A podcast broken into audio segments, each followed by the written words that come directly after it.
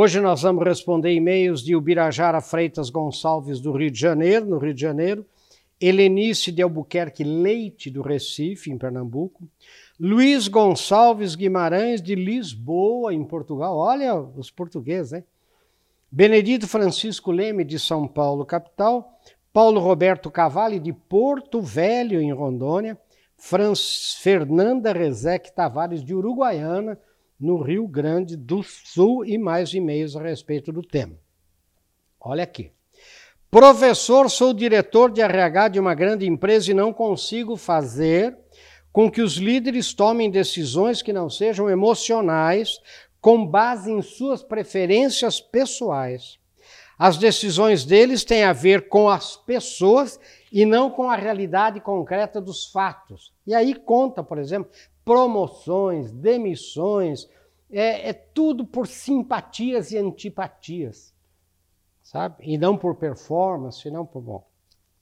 Professor, não tenho vergonha de dizer que tomei uma série de medidas sem pensar muito durante esta crise e agora me arrependo amargamente das bobagens que fiz. Olha outro. Qual o conselho para que a gente tenha mais calma na hora de decidir? E assim por diante. Sabem qual é o tema de hoje? É não deixe a emoção assumir o comando.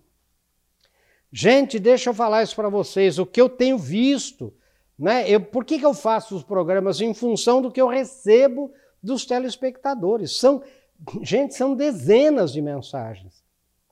Dizendo isso, professor, como que faz decisões emocionais? Eu briguei com o meu melhor fornecedor no auge da crise, porque ele não me entregou no prazo, não sei o quê, e, e agora ele não quer mais entregar, fornecer para mim. Ele não quer mais, ele, porque eu disse umas coisas que não deveria ter dito. Professor, eu dispensei o meu melhor funcionário. Professor, eu dispensei uma secretária minha de não sei quantos anos, que ela era que é, carregava o piano para mim, e agora como é que eu faço? Né? Eu não tenho. E assim, milhares, gente, não é dezenas né, de mensagens dizendo das consequências de decisões emocionais. Gente, precisa tomar muito cuidado. Em momento, cuidado quando a emoção assume o comando. Cuidado quando a gente toma uma decisão no calor de uma paixão. Vamos ver um pouco mais em seguida.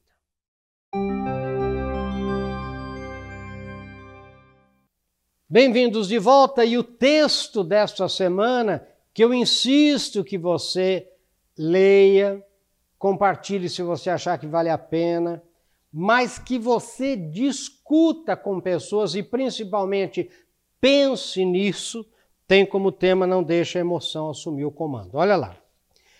Decisões emocionais são sempre perigosas. A emoção embaça a razão e no calor da paixão quase sempre erramos. A emoção tem prazo curto de validade. Ela passará quando a razão conseguir retomar o seu papel de comandante de nossas ações. E com a volta da razão chegam juntos o arrependimento, e a mágoa, o mal-estar e muitas vezes a vergonha e a culpa. É preciso evitar, gente, decisões emocionais. É isso que eu vejo todo dia. Sabe, eu vejo, por exemplo, daí o sujeito se arrependeu, mas ele tomou uma decisão assim, sabe, é no calor. Mas, professor, eu sou assim o sangue sobe e eu não me controlo. Ora, você tem que aprender a se controlar, meu querido. Olha lá, a pandemia do coronavírus, a pressão por resultados no mundo extremamente competitivo e paralisado, novas tecnologias e processos para dominar, que eu tenho que dominar. Não é? O desejo e a necessidade de encontrar novos caminhos, um novo chefe, um novo patrão, os comentários sobre cortes na minha empresa, filhos, pais, maridos, esposas demandando atenção, a convivência diária com pessoas que não nos são simpáticas, que pensam e agem diferentemente de nós, a conta bancária negativa e mais uma lista de coisas que você mesmo pode completar, podem nos fazer tomar decisões emocionais. Entenderam? Olha a lista que eu fiz aqui, né, gente? E não é verdade? Tudo, quer dizer, sabe, a concorrência, a competição, a notícia de jornal, sabe, eu abro, eu, eu acordo de manhã, abro o WhatsApp, eu abro o Instagram, eu abro, ou ligo o canal da televisão e aí vem um tsunami de notícia ruim em cima de mim e eu, e eu saio, eu já, eu já levanto da cama é, é, transtornado. Pense se isso não é verdade. Não é fácil, eu sei, eu continuo aqui, mas é preciso cuidar para que a emoção não assuma o comando de nossa vida e nos faça tomar decisões sem o concurso da razão, pois até boas oportunidades podem ser perdidas pela falta do domínio das emoções. Conheço pessoas excelentes que não foram promovidas em seus empregos por não terem bom domínio emocional. Conheço fornecedores que perderam bons clientes por deixarem a emoção dominar as relações comerciais.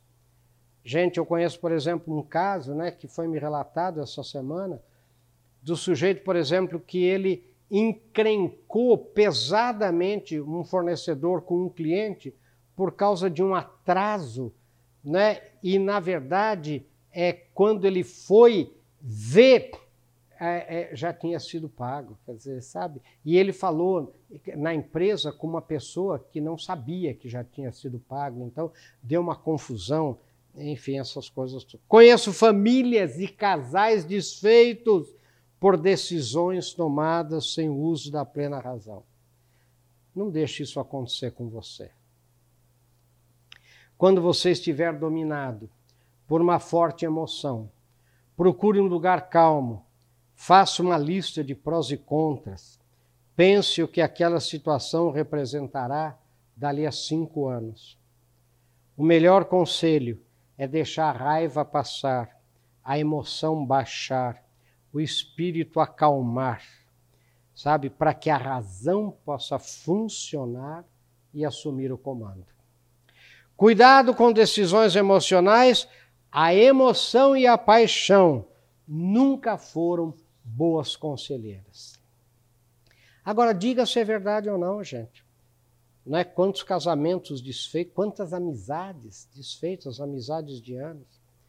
Não é quantos clientes a gente perdeu, clientes bons, sabe? Porque no calor de uma emoção, e pode reparar uma coisa, a gente briga mais com um cliente bom do que com um cliente ruim.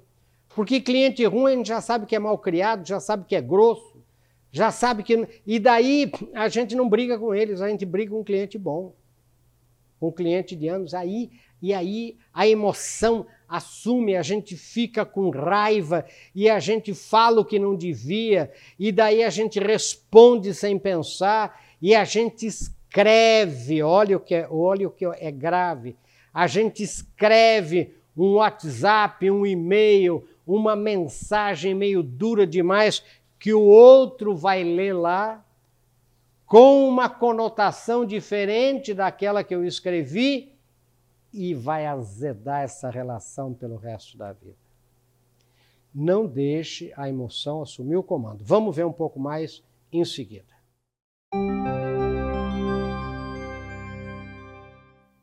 Eu tenho, como sempre, uns pense nisso adicionais. Olha, pense nisso. Você tem o hábito de fazer uma lista de prós e contras de uma situação ou mesmo de uma pessoa antes de tomar uma decisão mais grave? Olhe, pense nisso. Você tem o hábito de pensar no que aquele fato ou situação representará para você dali a 5 ou 10 anos? Olha agora, quantas vezes já se arrependeu de decisões tomadas sem o comando da razão? E como sempre eu digo, pense nisso, sucesso. Outro dia eu estava comentando, né, gente? Veja um pouco né, é, a, a, coisa de você agora, né, de você ter que agarrar o seu emprego. Por quê, gente? Porque é, nós temos que sustentar a família da gente. Não adianta vir com filosofia, né? Tem aquele primeiro viver, depois filosofar, né? Primum vivere de indi filosofare. Primeiro eu tenho que viver, sabe? E às vezes eu trabalho num lugar que tem pessoas é, que não batem muito bem, a química não bate comigo. Às vezes o meu chefe, meu patrão, também está irritado nessas crises todas.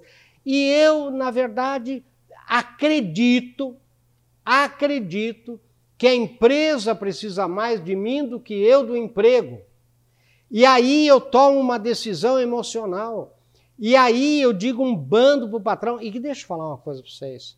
Se por acaso a gente cair num corte, se por acaso a gente, por causa de crises, etc., a gente é, for demitido de um emprego, na hora de sair, pelo amor de Deus, não solte os cachorros em cima é, é, do, do seu patrão, não diga aquele bando, porque você fecha a porta.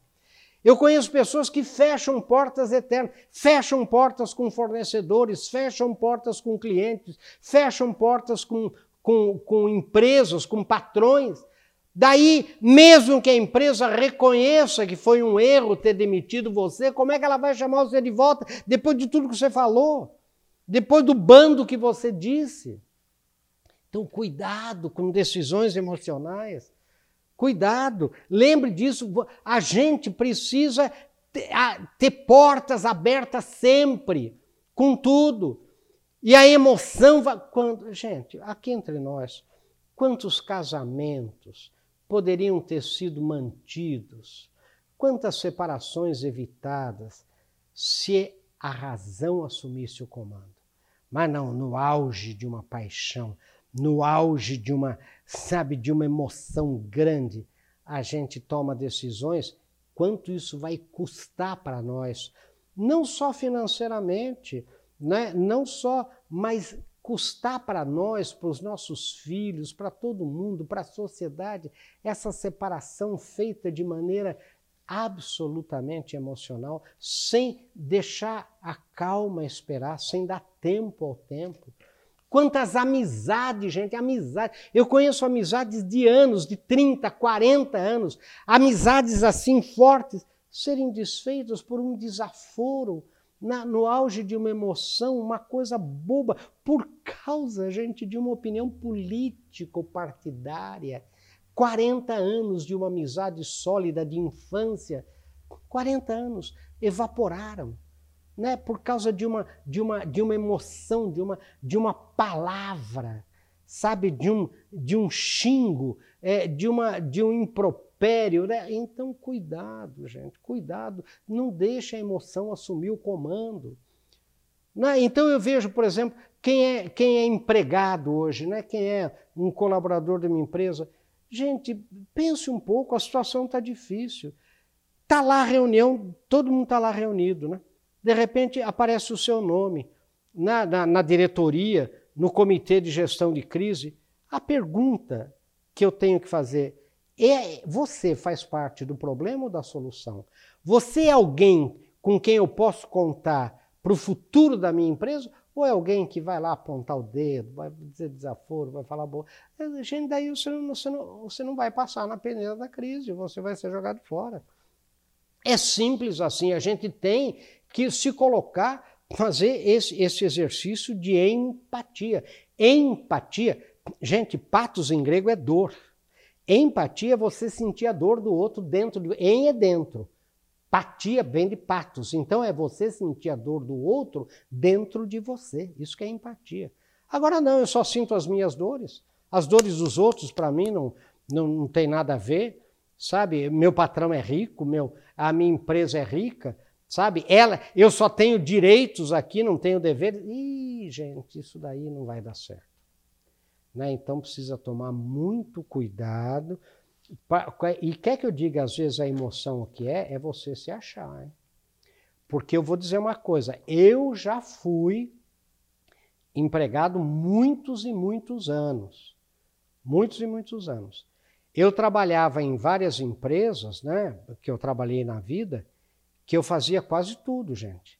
E eu tinha hora que eu pensava, se eu sair, eu não sei como é que a empresa vai fazer, porque eu que faço tudo. Eu que faço tudo, quer dizer, o patrão depende de mim, tudo ele pede para mim. E eu comecei, e a gente começa a se achar. Sabe qual é a surpresa? É quando você sai, você que se acha, crente primeiro que o ex-patrão vai correr atrás de você e pedir para você voltar. E ele não vai. Né? E você olha, a sua empresa melhorou. Achou uma pessoa que era menos arrogante que você. Achou uma pessoa que fazia parte da solução e não do problema. Entendeu? Quer dizer, quantas vezes isso acontece? A gente se acha insubstituível e tem aquilo, né? O cemitério é pavimentado de pessoas insubstituíveis. Né? E como que a gente faz? Então, muito cuidado. Isso também é emoção. A gente tem que baixar a bola. Sabe? A gente tem que baixar a bola, tem que cooperar. Ah, eu, só eu dou ideia aqui, mas é isso mesmo, você foi feito para dar ideia. Sabe? Quer dizer, então cuidado para não se achar o eterno injustiçado, o eterno perseguido. O eterno... Isso é deixar a emoção assumir o comando. Meu querido, pense nisso. Sucesso até o nosso próximo encontro, se Deus quiser.